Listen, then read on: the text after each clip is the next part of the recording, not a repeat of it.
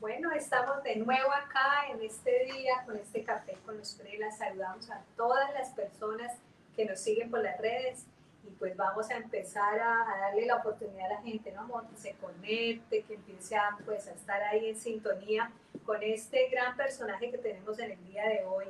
Pero primero, pues, la bienvenida a todos. Sí.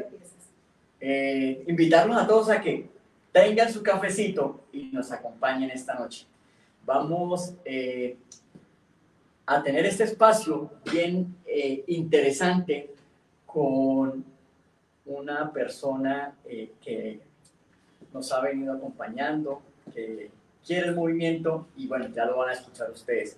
Pero antes, antes de, darle paso a nuestro invitado del día de hoy, queremos preguntarles, queremos que en, las, en los comentarios nos cuenten cómo les ha parecido el café con Sprella.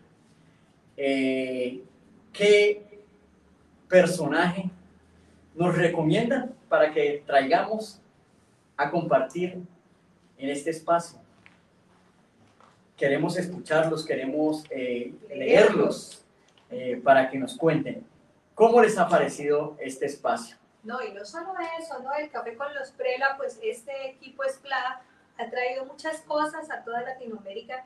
Queremos que pues, nos cuenten cómo les ha parecido ese Evangelio del día, esos sabías qué, eh, las píldoras de amor. Bueno, hay muchas cosas que nuestro equipo está trabajando para llegar a cada rincón de Latinoamérica, pero es muy importante que nos ayuden a difundir las redes. ¿Qué redes tenemos? Bueno, tenemos eh, Instagram, tenemos eh, un canal de Telegram, pueden eh, buscarnos allí como MFCLA. Tenemos TikTok, tenemos eh, también el Facebook, tenemos Twitter, YouTube. bueno, YouTube también. El canal de YouTube que estamos pues subiendo todos los videos para toda la gente que de pronto no ha podido ver, eh, pueden unirse a nuestro canal de YouTube y ver en el tiempo que puedan cada uno de, las, de los videos, de los episodios que estamos pues grabando con estos personajes que nos han estado acompañando.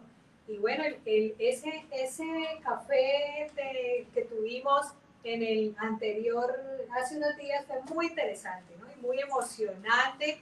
Mucha gente nos escribió que, bueno, les había gustado mucho. Y es por eso, pues, que esta noche traemos, pues, a, a otro gran personaje que ha sido parte fundamental de nuestras vidas en el caminar del movimiento. No sé si ya está por ahí el padre Hubert. nos ha llenado pues de tantas experiencias y tantos bonitos recuerdos que hoy lo tenemos lejos, pero mira, ahí está el padre. Buenas noches, padre. Muy buenas noches, padre. Muy, muy, muy, muy buenas noches. Qué alegría ver a la señorita Carolina y a Jorgin, nuestros prela. Qué rico, gracias por esta invitación a este delicioso café. Qué bueno, padre, qué bueno que eh, haya estado eh, muy dispuesto para estar con nosotros eh, en esta noche y compartir ese cafecito, cafecito colombiano, padre. Padre, que mucho lo extrañamos por estas tierritas, ¿no? Pero igual sabemos que estamos conectados de corazón pues una persona eh, muy importante en la vida, no solamente de Jorgin y Carolina, sino de muchos MFCistas. Pero bueno, padre, ahora sí entremos en materia porque aquí lo estábamos esperando mientras se van conectando eh, toda la gente que ha querido esta noche compartir y escucharlo desde acá, desde estas tierras y allá desde donde su merced está. Padre, antes, antes que nada, quiero eh, transmitirle una pregunta que nos han hecho en varios rincones de Latinoamérica. Y alguna vez usted nos, nos compartió, pero qué bueno que Latinoamérica escuche, y es de dónde sale el nombre de Hoover. ¿Qué le, qué le han dicho sus papás? ¿Qué le dijeron sus papás del nombre? Bueno, es una historia muy particular y yo pienso que ahora que estoy aquí en los Estados Unidos, creo firmemente que cada uno de nosotros tenemos un destino. Y Hoover, pues es el hombre de la lavadora y esto del bullying, del matoneo, del, maltrato escolar, yo pienso que siempre ha existido, solo que hoy en día le damos una, percepción y una valoración distinta.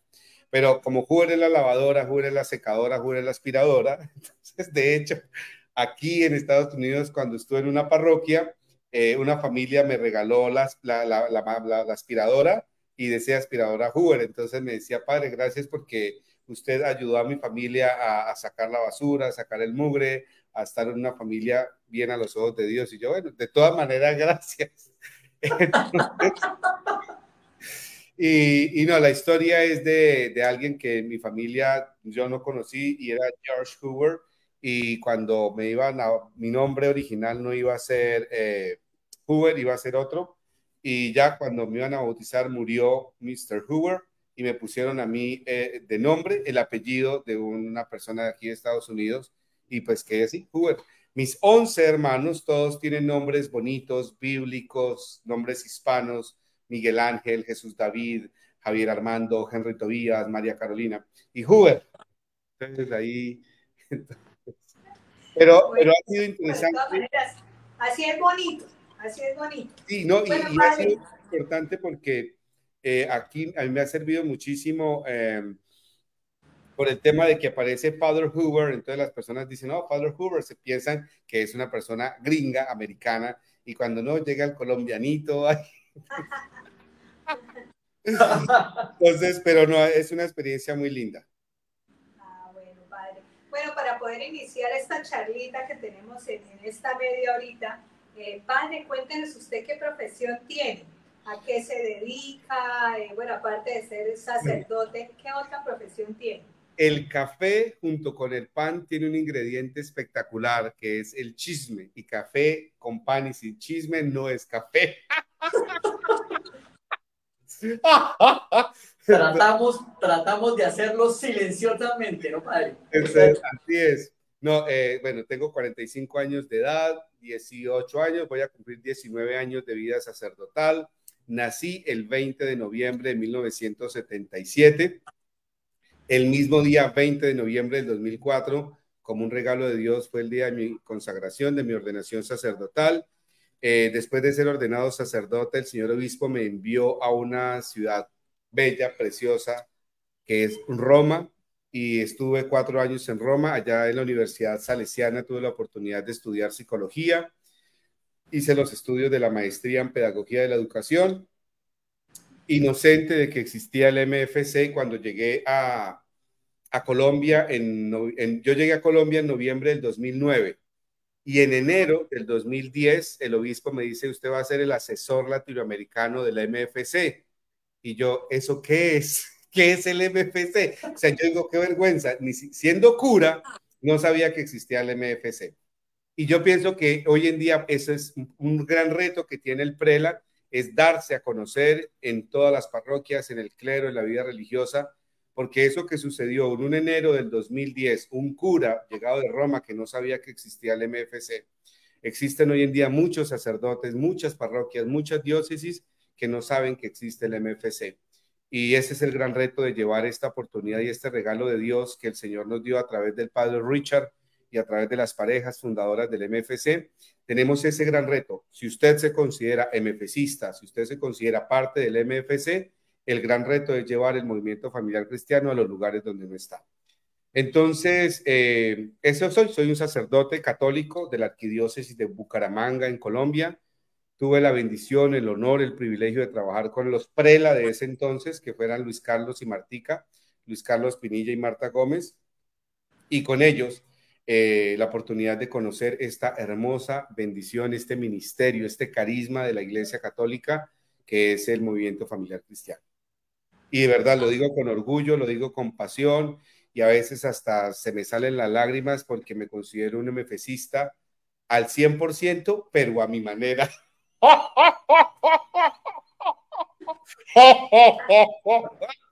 Va a tocar que nos explique esa manera. Esa manera, de manera tan particular. Bueno, Padre, pero nosotros sabemos y tenemos muy claro ese gran amor que, que usted le ha tenido al movimiento, porque es un sentido de pertenencia que a veces hasta nos falta los matrimonios, ¿no? Entonces, de verdad que por eso lo recordamos, eh, lo queremos mucho y pues nos hace mucha falta por acá en nuestra tierrita. Padre, ya que, ya que cuentan eh, esa, esa ¡Viva México! Experiencia, esa experiencia inicial eh, con el MFC, ¿qué, ¿qué, recuerdo trae a su memoria? ¿Qué, eh, qué anécdota eh, trae usted de, esa, de ese periodo como asistente latinoamericano? Bueno,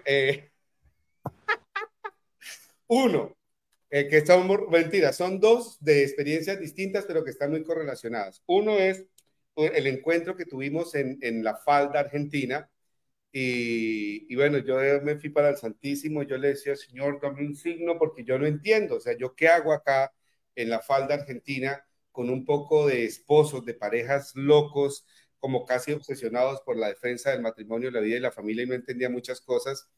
Y cuando llegué a la falda, eh, me encontré que el animal simbólico de la falda argentina es el burro. Y yo sentí eso, como que Dios me estaba diciendo, oiga, no se aburro.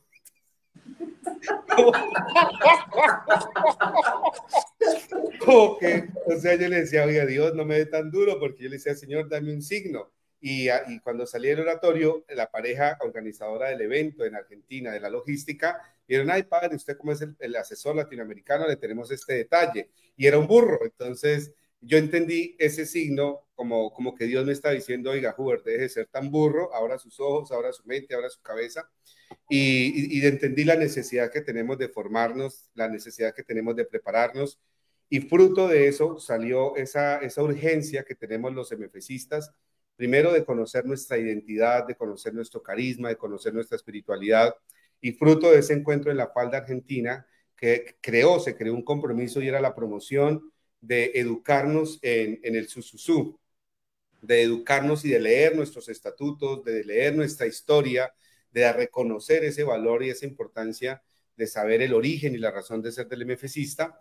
Y en ese entonces fue donde empezó todo el, decimos, el boroló, el escándalo, el, el, ruido el, de, de la urgencia del ciclo formativo porque unos decían que sí, unos decían que no, unos que sí, entonces los que le tienen envidia a los de México, o sea, los de México personalmente a mí me caían gordos porque eran refastidiosos, toca hacer esto, toca hacer esto, toca hacer esto, y yo los miraba con una rabia, y entonces, eh, y, y en el fondo lo que le teníamos era envidia, porque los de México tenían todo súper organizado, comprometidos, trabajando, haciendo, y, y yo en ese entonces yo dije, oiga, verdad, nosotros lo que nos falta es compromiso. Eh, y, como mefecistas hay como un veneno por dentro de nosotros que se llama envidia, como una competitividad y una lucha entre países, entre áreas, el área 1, el área 2. Eh, bueno, eso fue una experiencia linda. De ahí que surgió, eh, para mí, yo ahora lo hablo desde mi experiencia personal, el, el reconocer la presencia de Dios en toda América Latina. Para mí la bendición más hermosa, más bella fue eh, con Luis Carlos y Martica, ir Nicaragua, Honduras, Guatemala. Eh, era, fue un desgaste físico a tal punto que después de toda esa jornada de casi 45 días, visitando 3, 4 días cada país, eh, yo me bajé del avión directamente al quirófano. O sea, tenía pólipos en la garganta, problemas respiratorios, duré un mes y medio incapacitado, que fue para mí la oportunidad de internalizar y de procesar toda esa urgencia de defender el matrimonio, la vida y la familia. Y lo rico fue eso, que, fruto, y este es un reconocimiento a México, al movimiento familiar cristiano en México, que fue todo ese ciclo formativo que nos permitió a nosotros posicionarnos, que nos permitió a nosotros fortalecernos, que nos permitió a nosotros eh, trabajar, trabajar con, con, seriedad en toda América Latina.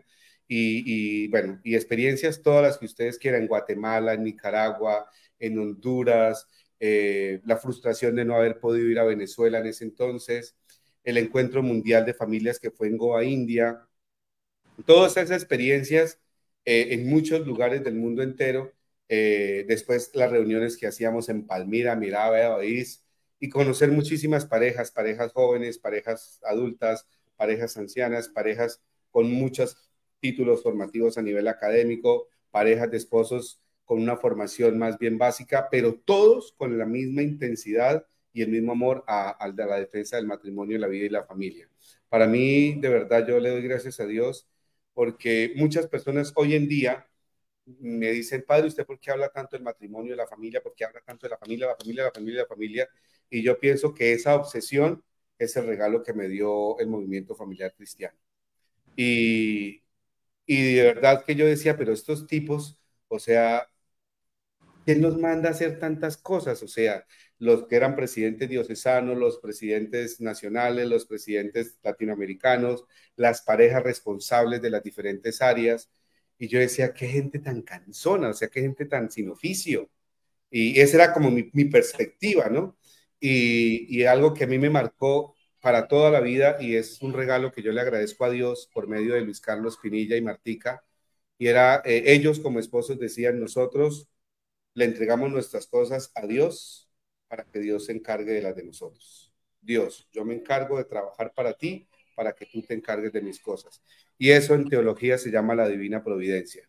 Eh, y de verdad que para mí esos años, el 2010, 2011, 2012, 2013, fueron unos años de, un aprendizaje fuertísimo y de una preparación existencial eh, en el que Dios me metió para, para yo vivir una experiencia de conversión. O sea, yo siendo cura, sacerdote, encargado de la pastoral familiar, asesor latinoamericano, enseguecido como en mi soberbia, en mi orgullo, en mi prepotencia eh, propia de los curas.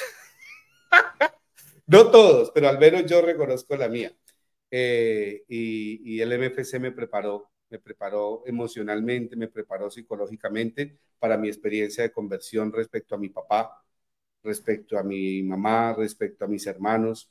Y aún, aún yo, yo digo, digo, listo, ya conocí el MFC, hice el encuentro conyugal, que eso fue otra cosa que, bueno, si me pongo a hablar de ese fin de semana, me pongo a llorar.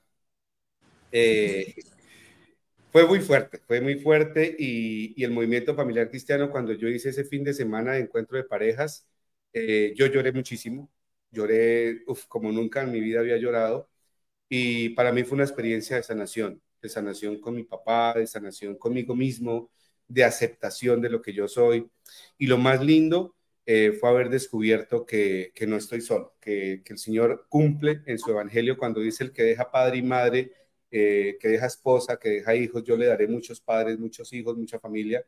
Y, sentirme mefecista es sentirme que en cualquier parte del mundo donde yo quiera que esté, no estoy solo.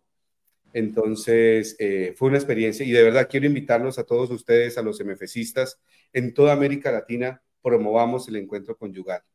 Eh, comprometámonos de verdad con ayuno, con oración, con preparación académica, porque ustedes no se imaginan, no solamente estamos salvando salvando matrimonios, sino... Ah, espera, porque es que me pongo a llorar. Eh, estamos salvando vidas y salvando vocaciones. O sea, ustedes no se imaginan lo que un encuentro conyugal hace en el corazón de un sacerdote, por ejemplo. Uno dice, bueno, el curita predica, el curita está en el altar, pero el curita también es un ser humano que se equivoca, que comete pecados y que tal vez está en pecado mortal y no lo sabe. Entonces, el movimiento familiar cristiano es un regalo de Dios, no solamente para las parejas, para los matrimonios, sino también para la vida de muchos sacerdotes. Y, de verdad. Qué bonito todo ese mensaje, porque imagínense, el escucharlo, pues nos alegra más y nos hace sentir más orgullosos de este trabajo que, que hacemos gracias al Señor, porque Él es el que nos, nos va guiando. Pero mire, Padre, que hay muchos comentarios de muchos países que le mandan muchos saludos desde México, desde Guatemala, Perú, aquí Bucaramanga, mucha gente viéndolo y enviándole todos los saludos del mundo por esos recuerdos que tienen de lo que ha hecho o lo que sembró en estos matrimonios. Entonces hay mensajes eh, incluso de Perú, de varias ciudades de México, eh, Guatemala, Panamá, conectados con usted, Padre. Entonces, ¿qué más queremos esta noche? Saber así diga que chisme, saber del Padre como ya que lo tenemos acá. Chisme, lágrimas y mocos. pues sabemos que, todo eso es lo más bonito de poder compartir, Padre, todo lo que usted nos ha enseñado, ¿no? Padre, de verdad que eh, todo lo que, lo que nos, nos ha comentado, eh, nos ha contado en este, en este corto eh, tiempo y que es mucho, sintetizado en sus palabras. Eh, nosotros eh, somos unos convencidos que eh, somos a veces arrogantes y a veces creemos que, que, solos podemos, pero con el acompañamiento de, de, sacerdotes y como la fortuna que hemos tenido nosotros de haber compartido con, con usted equipo en, el, en, aquel SPLA, en el equipo nacional, en el equipo diocesano, en la misma pastoral familiar, eh, hace, hace que, los, eh, que nosotros como, como matrimonios pues eh, nos enfoquemos y, encontremos el norte. ¿qué, le, ¿qué, le, dice usted a, a, los, a los matrimonios? A los matrimonios que a veces dicen, no, es que el cura no sabe, el cura nunca ha tenido esposa, el cura no, sabe de familia. ¿Qué, qué, le, ¿Qué, le, diría usted a esos matrimonios? No, yo primero les digo que tienen toda la razón. O sea, de verdad, uno de cura, o sea, yo no sé qué significan los celos, ni de mí hacia nadie, ni de nadie hacia mí. Porque yo no tengo esposa, yo no tengo pareja. Y, que me estén celando, yo no sé qué es eso, o yo celar a alguien. O, por ejemplo, las formas de la violencia psicológica en la pareja, el sentirme disminuido, el disminuir al otro, tampoco. O sea, yo en mi experiencia de proyecto de vida personal, ese, ese concepto de proyecto conyugal de vida yo no lo experimento. Y precisamente porque el cura no tiene esa experiencia y los que la tienen tienen que esconderla. Porque es que las parejas de los curas normalmente son supuestamente la prima, la tía, la sobrina. Entonces, por favor, esto no lo publiquen, pero eh, entonces Precisamente por eso es que el cura necesita de las parejas. Matrimonios, es muy importante que ustedes apoyen a los curas, apoyen a los sacerdotes, apoyen a su párroco. Primero, pues por proteger su vocación, proteger su ministerio en la oración. Y yo quiero invitarlos con mucha honestidad y con mucho cariño de si su sacerdote, su párroco, su asesor en su humanidad comete un error, dígaselo en la cara. Yo le agradezco infinitamente a las parejas de la diócesis de Bucaramanga, mi arquidiócesis, que siempre han sido honestos conmigo. Por ejemplo, Martica Gómez, cuando yo decía o hacía algo que en su concepto de experiencia y de madurez no le parecía, al inicio yo decía, esa Marta sí es metiche. Eh, y me caía hasta gorda, yo le decía, pobrecito Luis Carlos Coneja Cruz, entonces, pero no es la verdad, o sea, Martica me decía, no, padrecito, mire, padrecito, mejor este lado, y Luis Carlos Pinilla también me decía, vea, padre, mejor así, y de verdad, yo le doy gracias a Dios porque Marta y Luis Carlos cuando trabajamos en, equipo, yo no sabía muchas cosas porque era un cura joven, sin experiencia, ellos tenían mucha experiencia, eh, ellos no eran el cura, pero el cura era yo, pero ellos me enseñaron y me ayudaron a ser buenos curas. Y, todo el equipo latinoamericano, recuerdo una pareja de esposos de Venezuela, recuerdo la pareja eh, de México, que también fenomenales, me regalaron un libro, me mandaban links, me mandaban archivos, me decía, padre, le hace esto, padre, le hace aquello. Entonces yo siento que aprendí muchísimo académicamente, pastoralmente, gracias a las parejas. En el seminario, cuando fui seminarista, aprendí filosofía, aprendí teología, pero la pastoral realmente la aprendí con el movimiento familiar cristiano esos primeros años de mi vida sacerdotal. Entonces quiero invitar de verdad, de corazón a las parejas, trabajen en equipo con el cura, trabajen en equipo con los sacerdotes, eh, y, pues sí, el cura es el ministro ordenado, una pareja de esposos no podrá dar la absolución, una pareja de esposos no podrá consagrar el pan y el vino, una pareja de esposos no podrá eh, dar la confirmación o, presenciar un matrimonio, pero, pero sí pueden hacer mucho más y es ayudar a un sacerdote a caminar por, por donde debe ser. Y, por ejemplo, Carlitos y Yolanda, eh, conmigo también yo lo siento a ellos como unos angelitos de la guarda que siempre estuvieron y sé que están ahí. Yo a veces que siento crisis, siento soledad, siento frustración, créanme que yo siento el cariño, el amor, la oración de todas estas parejas de Pachito, de Gladys, eh, de Carlos, de Quique, de tantas parejas de esposos de, Hernando, bueno, en fin, sin fin de parejas que, trabajaron conmigo y que sé que aunque pasan años sin, sin hablarnos, porque yo, llevo más de cuatro años aquí en Estados Unidos, sé que el amor, el cariño, la fe están ahí vigentes. Y también decirles a las, parejas, a las parejas, eh, hay que trabajar en equipo, porque si Jesús, que era Jesús, eligió a los doce apóstoles y dentro de los doce eligió al traidor, o sea, al Judas Iscariote, entonces no nos escandalicemos que dentro de los equipos de trabajo hay parejas que no deberían estar, o sea, de las parejas que están en el MFC, siempre va a haber una parejita que se identifican con Judas Iscariote, porque son los traidores, porque son los fariseos, porque son los desleales al movimiento familiar cristiano, porque no aportan al movimiento familiar cristiano y siempre, siempre vamos a tener la parejita de Judas Iscariote. Y con ellos hay que aprender a trabajar, con ellos hay que aprender a, a, tener paciencia y medirle. El, es decir, yo doy fe que para el prela no fue fácil. Yo no sé, Jorgen y Carolina, cómo están, pero...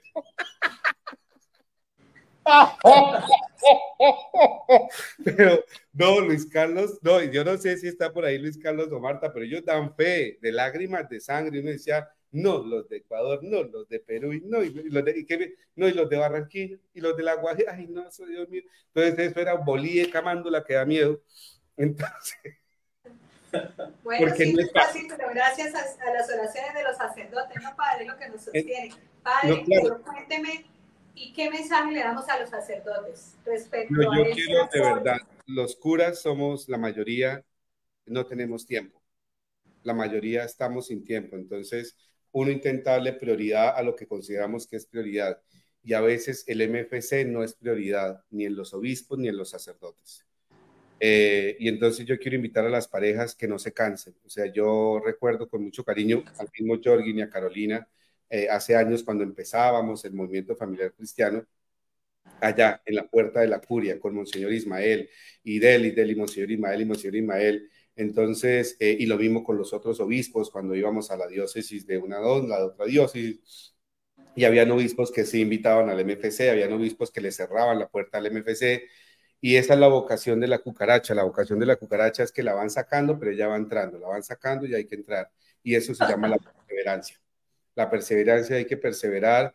Y, lo más lindo que de verdad quisiera invitar a todas las parejas del MFC y es a la lealtad al movimiento familiar cristiano, a poner por encima de nuestros intereses personales, a poner por encima de nuestros intereses egocéntricos, colocar el bien comunitario del, MFC, porque el bien del MFC es el bien de las familias.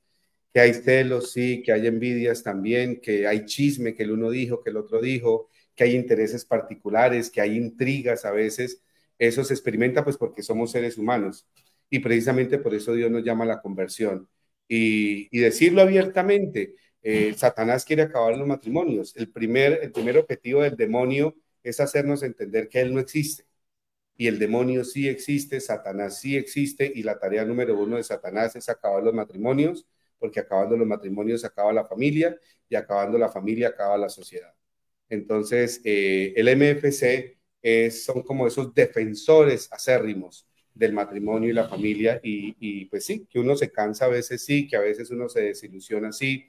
Yo personalmente fui muchas veces muy fuerte como asesor latinoamericano con muchas parejas y aprovecho para pedirles perdón, para pedirles disculpas públicamente, porque siendo un cura joven, siendo un cura inexperto, siendo un cura soberbio, lleno de, ah, acabo de llegar de Roma.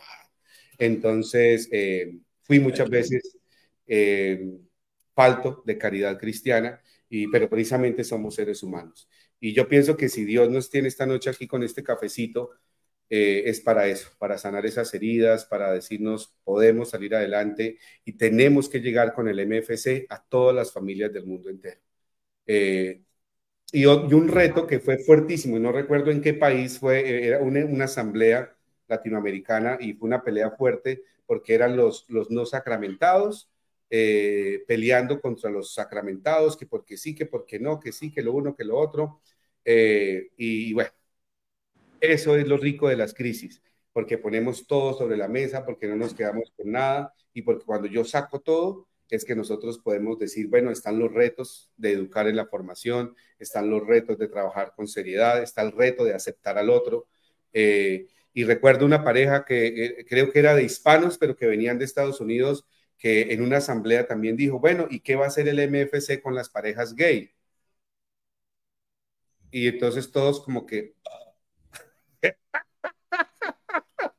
Porque están. Entonces, sí, sí, lindo, quedémonos con los que van a misa y con los que son casados, pero con los que no son casados, con los divorciados vueltos a casar. Y entonces salió esta pareja y dice, bueno, y, listo. Y los gays, entonces, ¡oh! son, son muchos retos. El MFC tiene muchos retos y necesitamos matrimonios consagrados, matrimonios formados, matrimonios comprometidos, dispuestos a anunciar a Cristo vivo y resucitado. Padre, eh, nosotros somos fieles eh, testigos de eh, su compromiso hacia la familia. Eh, nosotros somos testigos de su entrega cada vez que, que, tiene la oportunidad de evangelizar y darle un mensaje a, las, a, los, a los matrimonios y a las familias. Pero veo eh, esta noche eh, que usted tiene una camiseta que dice renacer. ¿Qué es eso de renacer? Cuéntenos. ¿Qué es renacer? Es parte del chisme. Aquí Yo aprovechamos todo, padre. No, no, aquí es para, porque la gente, que vamos a la fuente. Mm, algunas personas no, que el padre Huber se salió de cura, que el padre Huber ya no está en la diócesis, que el padre Huber lo echaron porque quién sabe qué cosa grave hizo, eh, está metido en problemas legales, cosas así. Entonces, no, la verdad es esta. Eh, en el 2018 vinimos a Estados Unidos con algunos miembros de mi familia, nos encontramos con situaciones de la familia de acá y tomamos la decisión en enero del 2019 venirnos un gran grupo de mi familia. En este momento estamos aquí en Estados Unidos, seis hermanos con mis cinco cuñados, más de 15 sobrinos y mi mamá.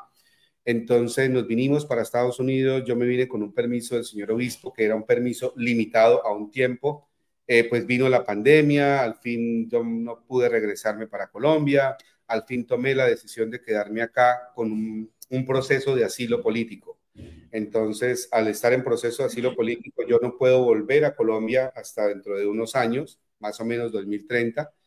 Eh, y Monseñor Ismael Rueda Sierra dijo o determinó que, eh, pues que yo siguiera esperando acá sin, sin nombramiento canónico. O sea, yo no estoy en ninguna parroquia, pero sigo siendo sacerdote y ejerzo mi ministerio a través de la virtualidad. Entonces, todas las mañanas de seis y media de la mañana, hora de Estados Unidos, cinco y media de la mañana, hora de Colombia. Ya nos estamos reuniendo más de cuatro mil personas a rezar el rosario, a hacer lección divina y a rezar la liturgia de las horas. Entonces, eh, ese es mi trabajo pastoral. Hace dos años largos, eh, muchas personas aquí en Estados Unidos, especialmente mexicanos, amo a México. De verdad, México para mí ha sido una bendición muy grande me dijeron, venga padre, usted es psicólogo, usted ayuda a muchas personas, usted ayuda a muchas parejas, usted ayuda a muchos inmigrantes, ¿por qué no hace algo de forma formal para ayudar a los inmigrantes? Entonces, hace dos años y medio creamos una organización que se llama Renacer Foundation, que su objetivo es ayudar a la preparación y a la adaptación de los inmigrantes en este país. Y esa organización la creé yo con un grupo de colombianos, que es la mayoría somos profesionales en el área de la salud, y, eso es lo que hacemos. Aquí se dice 501C3, o sea, somos una organización no profit, sin ánimo de lucro, dedicada a la ayuda y al auxilio psicológico, emocional y espiritual de los inmigrantes. Eso es lo que hacemos aquí en Estados Unidos. Y trabajamos en conjunto con otras denominaciones religiosas. Entonces están los anglicanos, los presbiterianos, los luteranos, los católicos, evidentemente, y trabajamos siempre con ese bien común que es la familia la familia. Por eso yo decía, Dios, uno tiene su como que, no la predestinación, pero Dios tiene un proyecto. Digo, por algo me llamo Hoover y ahora estoy en Estados Unidos. Por algo Dios me sacó de Roma y me puso como asesor latinoamericano y conocer toda la cultura hispana y latina, eh, visitando cada país para después llegar aquí a los Estados Unidos y trabajamos con guatemaltecos, nicaragüenses, hondureños, venezolanos, parameños, dominicanos, haitianos, cubanos, eh, colombianos, ecuatorianos, peruanos. Y yo ahora caigo en la cuenta, decía, yo, porque eh, Renacer beneficiamos o trabajamos con más de 2.000 personas inmigrantes latinoamericanos aquí en Estados Unidos de todas las nacionalidades. Y yo pienso que fue eso, como que el ser asesor latinoamericano en ese periodo del 2010 eh, ahora caigo en la cuenta, fue como esa preparación, como que Huber conozca las culturas, conozca las familias y en el 2018, 2019, 2020 vayas a trabajar en ese tema. Bueno, aquí están que le ponen banderitas de México a raíz de que dijo que amaba México. No, en serio.